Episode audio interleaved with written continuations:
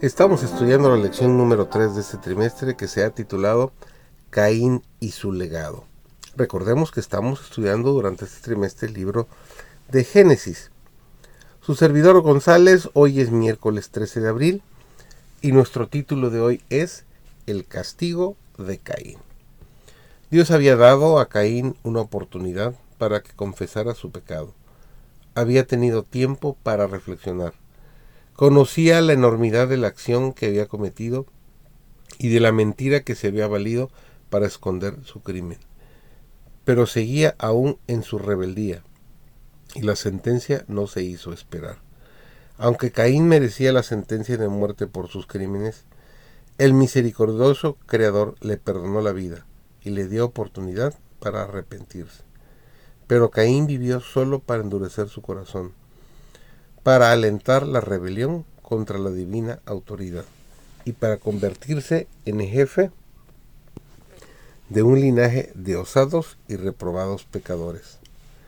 Este apóstata, dirigido por Satanás, llegó a ser un tentador para otros, y su ejemplo e influencia hicieron sentir su fuerza desmoralizadora, hasta que la tierra llegó a estar tan corrompida y llena de violencia que fue necesario destruirla.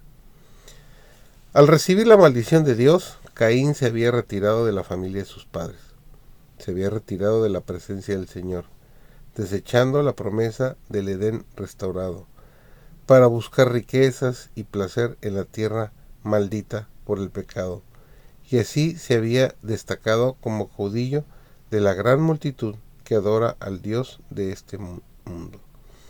Sus descendientes se distinguieron en todo lo referente al mero progreso terrenal y material, pero menospreciaron a Dios y se opusieron a sus propósitos hacia el hombre. Al perdonarle la vida a Caín el homicida, Dios dio al mundo un ejemplo de lo que sucedería si le fuese permitido al pecador seguir llevando una vida de iniquidad sin freno la influencia de las enseñanzas y de la conducta de Caín arrastraron al pecado a multitudes de sus descendientes hasta que la malicia de los hombres era mucha en la tierra y que todo designio de los pensamientos del corazón de ellos era solamente de continuo al mal. Nos dice Génesis 6, 5 y 11. Terminamos con el segundo párrafo que dice, y se corrompió la tierra delante de Dios y estaba la tierra llena de violencia.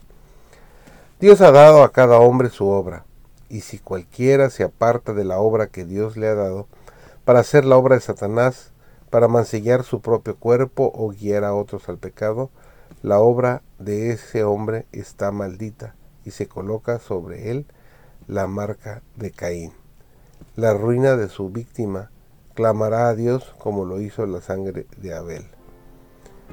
Cualquier hombre que procura forzar o regir la razón de cualquier otro hombre se convierte en un instrumento de Satanás para hacer la obra que él desea hacer y lleva la señal de Caín en sí mismo.